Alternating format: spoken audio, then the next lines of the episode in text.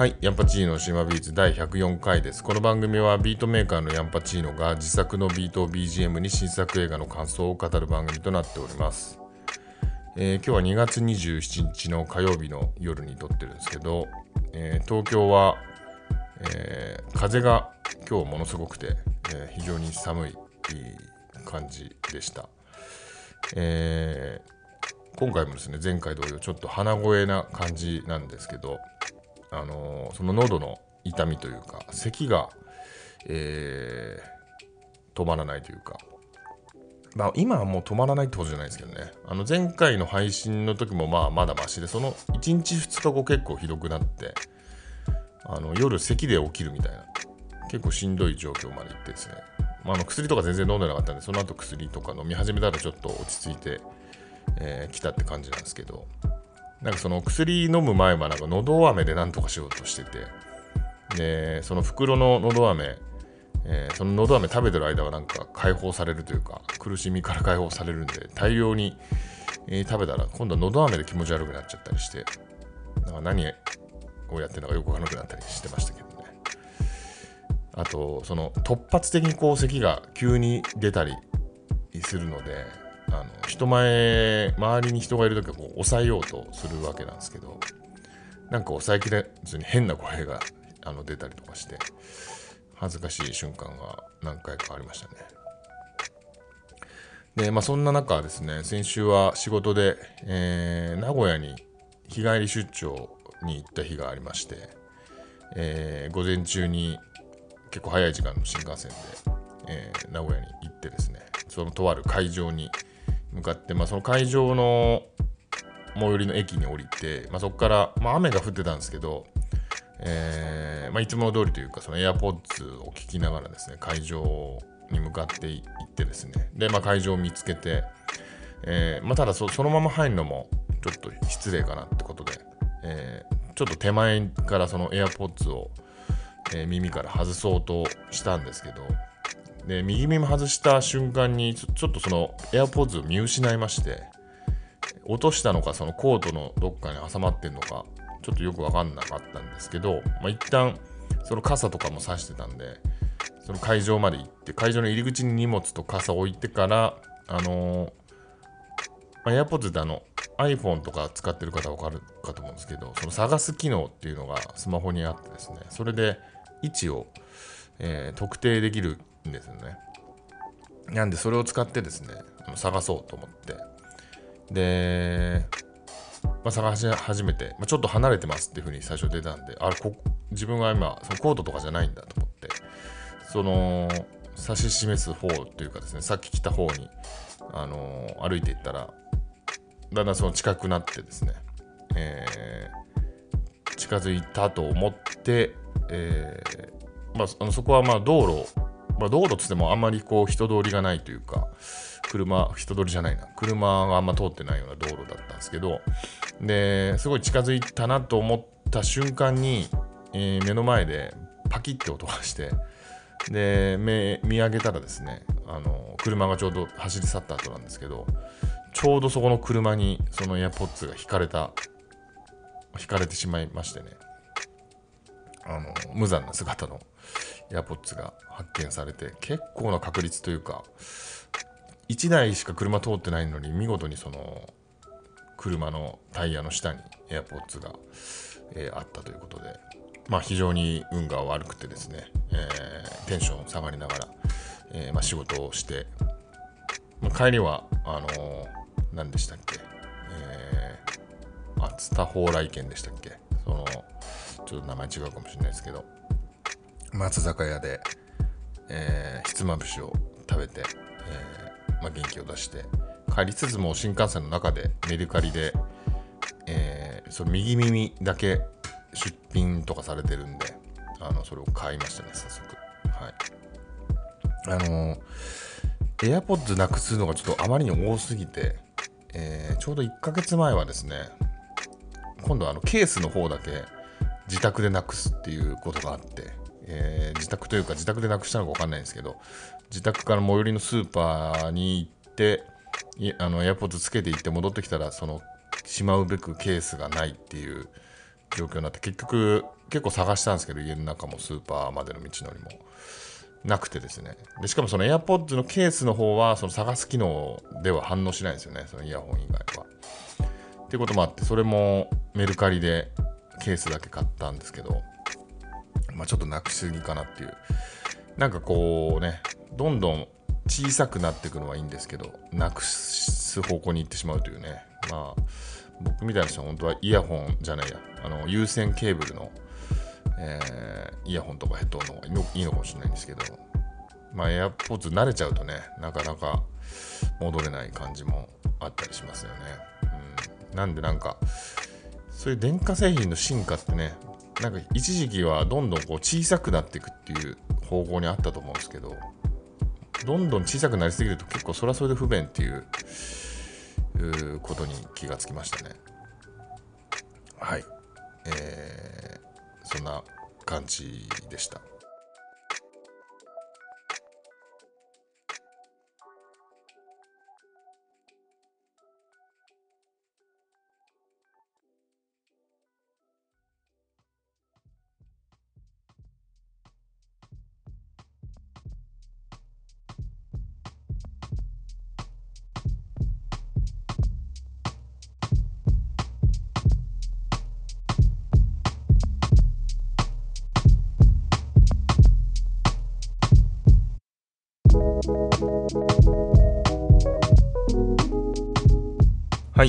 コーナーです。本日取り上げる作品は2月23日公開、落下の解剖学です。えー、この映画は、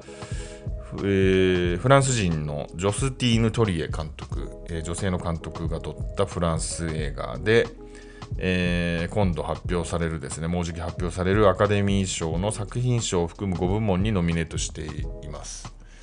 えー、その中では主演のサンドラ・ヒュリーが、えー、主演女優賞、え、有力候補とされていたりと、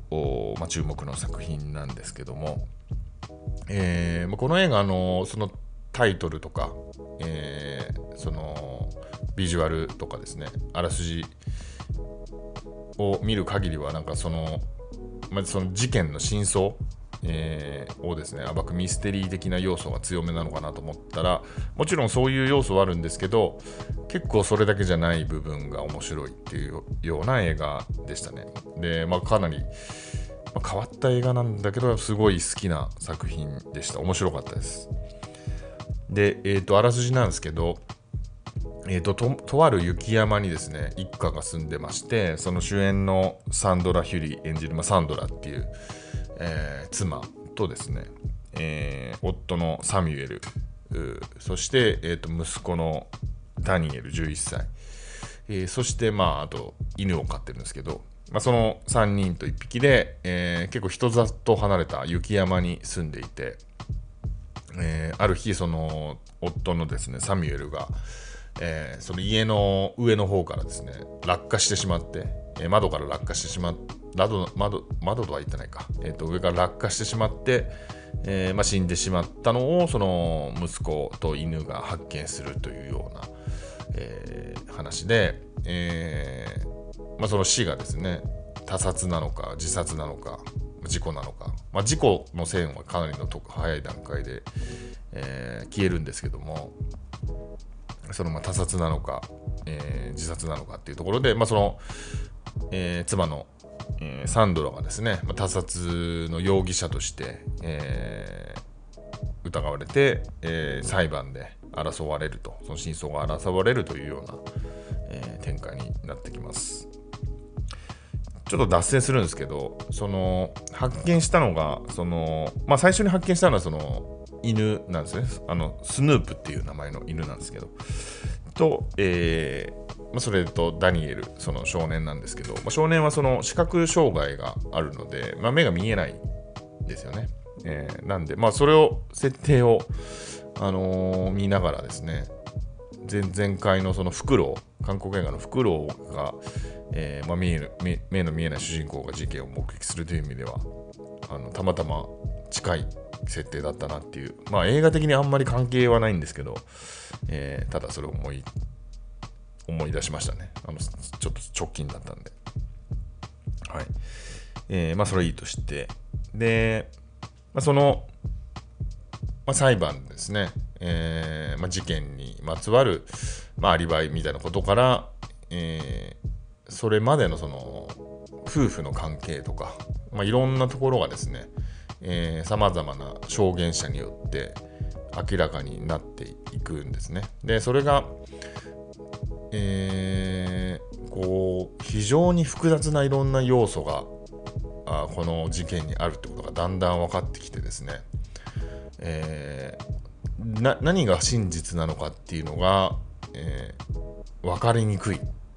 というふうになどんどん話を聞けば聞くほどなっていくという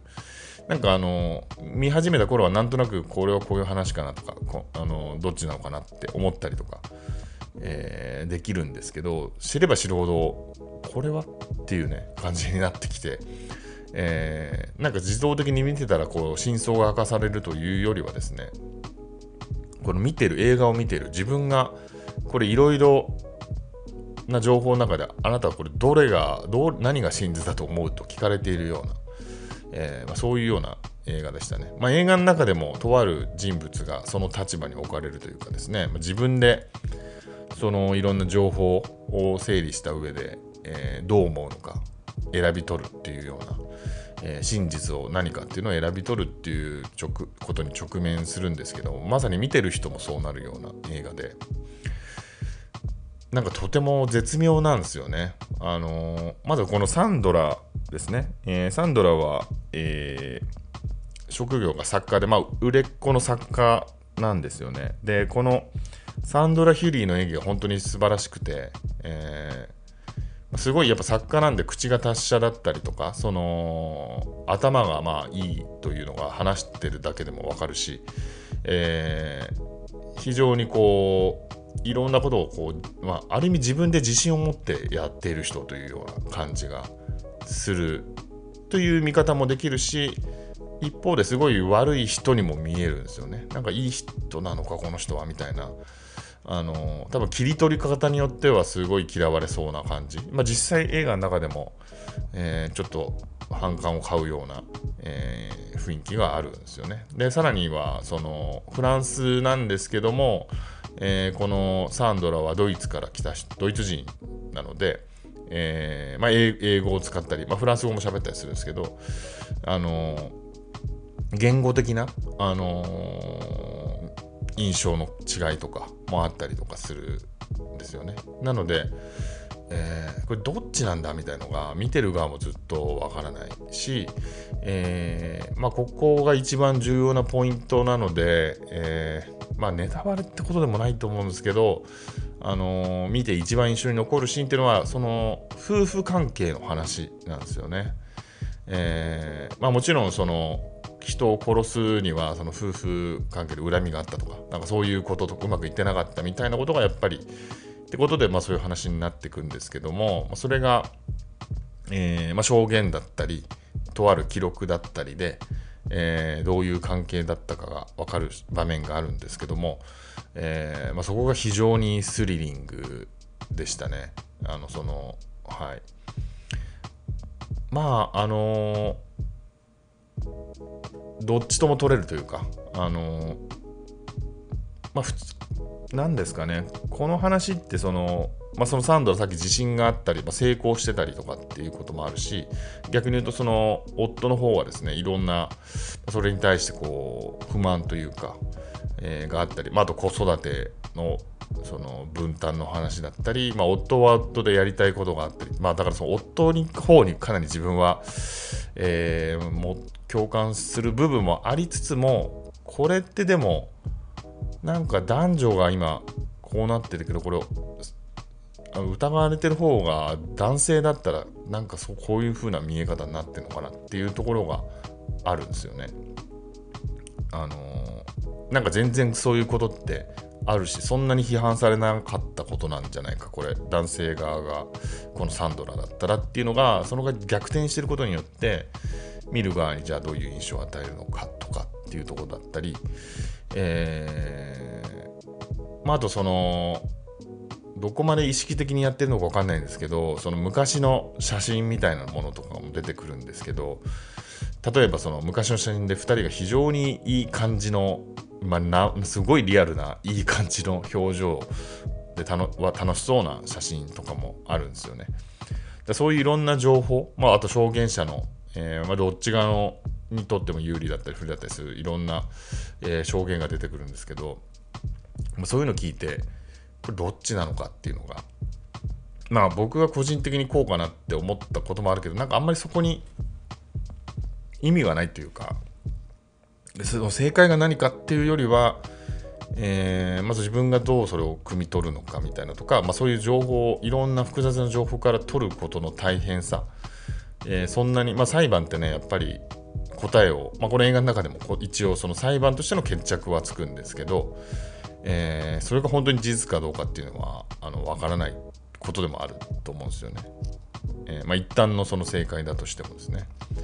まあ、そういうようなその、まあ、特に切り取りみたいなあの今世の中ではよく、えー、ありますけどもあのその全体のその本当の人間の人間関係の複雑さみたいなことをちゃんと前提に立ってですねあのそんなシンプルじゃないないよねっていうところが非常に好感が持てるというか、まあ、どの立場かよくわかんないんですけど、まあ、やっぱそういう映画が好きですねその実際の社会の複雑さっていうのをえー、伝える映画として、えー、とても面白く見たしなんか何回もまた見たらちょっとどう捉え自分が感じるのか、まあ、1回しかまだ見てないんですけどどうかなっていうのは知りたいなっていうところがありますね。ここから結構細かい話なんですけどもこの映画の冒頭でですねその家の中で、えー、サンドラがですね、まあ、ゲストと喋ってる時にですね、えー、上の階からえー、まあ、夫がですね爆音で、え、音楽をかけるんですよね。でそのかかってる曲がですねあのピンプっていう PIMP ピンプっていうですねあの50セントという、えー、ラッパーが2000年代に結構人気があったんですけどもそのドクター・ドレプロデュースでですね、まあ、あの50セントはあの顔に9発あの銃撃されて生還した男ということでちょっと本当かどうかわかんないですけど、まあ、顔に傷はあるんですけど有名だったんですけどその彼のですね「ピンプっていう曲のカバーバージョンですね、えー、なんかスティールパンとかでゆったりした感じの、えー、これバカオっていうのかな？バカオリズムスティールバンド。ベイセオかもしれないですけど、えー、そのカバーバージョンがですね爆音で流れるんですよね。で、まあ、この意味が何なのかみたいなね。あのまあ、ピンプっていう曲は、えーまあ、ヒップホップ的には何ですかね、まあ、あのピンプってもともと言うとそのなんでこの言い方がちょっと言葉的にありなのかありなのか分かんないですけど、ポン引きみたいな意味だと思うんですけど、えー、まあ、いろいろお金とか、あの、女性にもモテてイケてる男ぐらいな感じだと意味だと思うんですけど、ピンプっていうのは。えー、まあ、そういう、なんかそういう自分を、まあ、自慢するような曲なんですよね。なので、まあ、そこの、まあ、この夫はですね、まあ、さっき言った通り、どっちかというとこう自信を喪失している、その妻に対して、ような男なので、まあ、結構真逆のこの歌をなぜかけるのかみたいな曲をなぜかけるのかみたいなのを、えー、考えられて考えるといろいろ面白いですね。まあ、このあの法廷の中でもその話がちょっと出て、えー、弁護士だったか検事だったかちょっと忘れましたけど、あのでもこれカバーバージョンだだから歌詞ないからみたいななんかやり取りがあってそこすごい好きだったですね。うん、なんか絶妙な曲のチョイスだなと思って。でちなみにあのさっきその犬の名前がスヌープっていう名前だったんですけど、まあ、スヌープっていうのもまあ知ってる人も多いと思うんですけどスヌープドッグっていう、えーまあ、同じく90年代からまあ今でも結構人気の、えー、ラッパーですね。で、まあ、同じくドクター・ドレプロデュースでその50セントと一緒でねでちなみにこのピンプっていう曲のリミックスでスヌープドッグがあのラップしてるバージョンもあるんで、まあ、明らかになんかその関係がある名前の付け方なのかなと思うんですけどこのフランス映画的な、まあ、みあの雰囲気のこの映画にそこが入ってるのがすごい好きですね。はい、まあそんなところで、えもう一回ちょっと見てですね、まあ、他にも何かあったかもしれないんで、えー、見てみたい映画かなと思います。ちなみにあのこの主演のサンドラ・ヒュリー素晴らしかったんですけども、えっと、5月に公開される「関心領域」っていう映画にも出ていて、えーまあ、この映画はですね、えー、アウシュビッツの収容所の隣に住んでいる家族幸せな家族の話っていう、その設定だけでも結構ハードめな、作品なんですけど、その作品に、まあ、サンドラ・ヒュリー出ていてですね。で監督があのジョナサン・グレイザーっていう監督なんですけどもあの自分的には、まあ、世の中的にもそうかもしれないんですけどえー、まあ、90年代にそのジャミロクワイのバーチャルインサニティってま大ヒットした曲があって、そのミュージックビデオも、まあ、すごい有名で、あの、部屋が、床がどんどん動いて、えー、まあ、その上をそのジャミロクワイの JK が、えー、アディダスのジャージ着て、あの独特のですね、踊りをするっていうところで、えー、もう僕も好きなミュージックビデオですけど、その監督なんですよね、ジョナザジョナサン・グレイザー。え、なので、非常にこの映画も楽しみですし、まずはそのアカデミー賞で、えー、落下の解剖学がどこまでいくかなっていうのも非常に楽しみだなというふうに思います。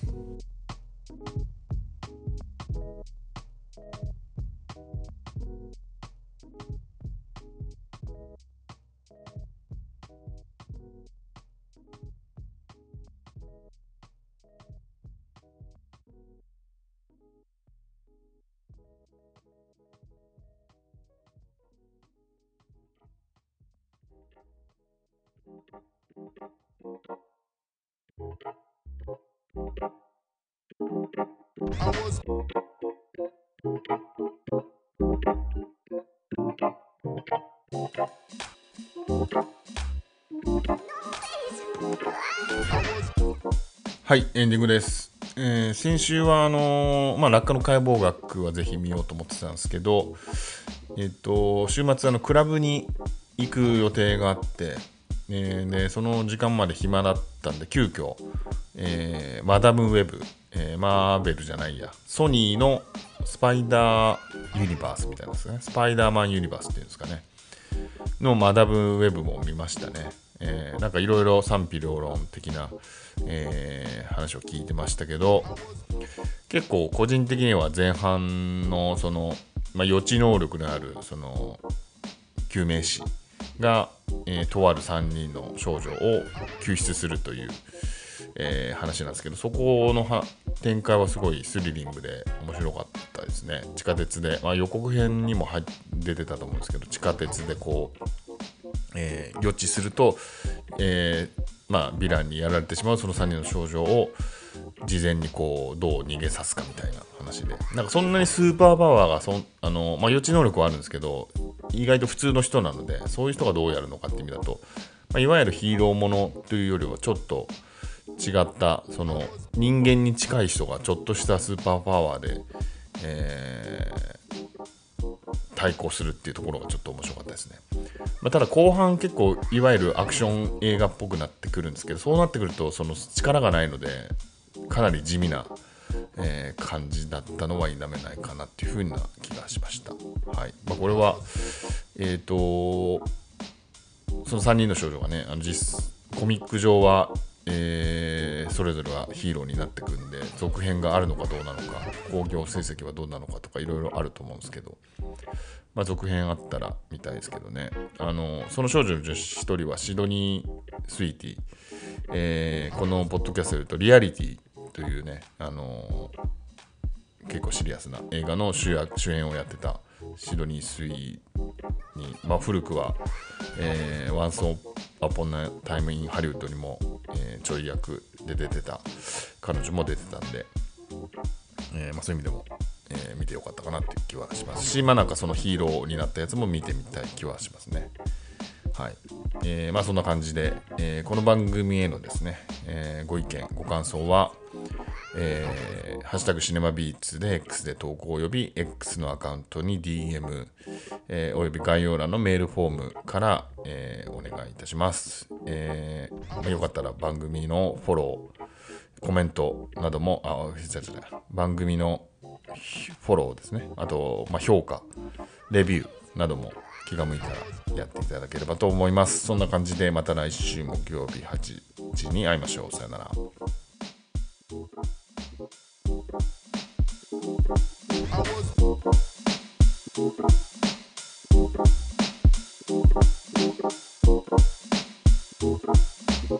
I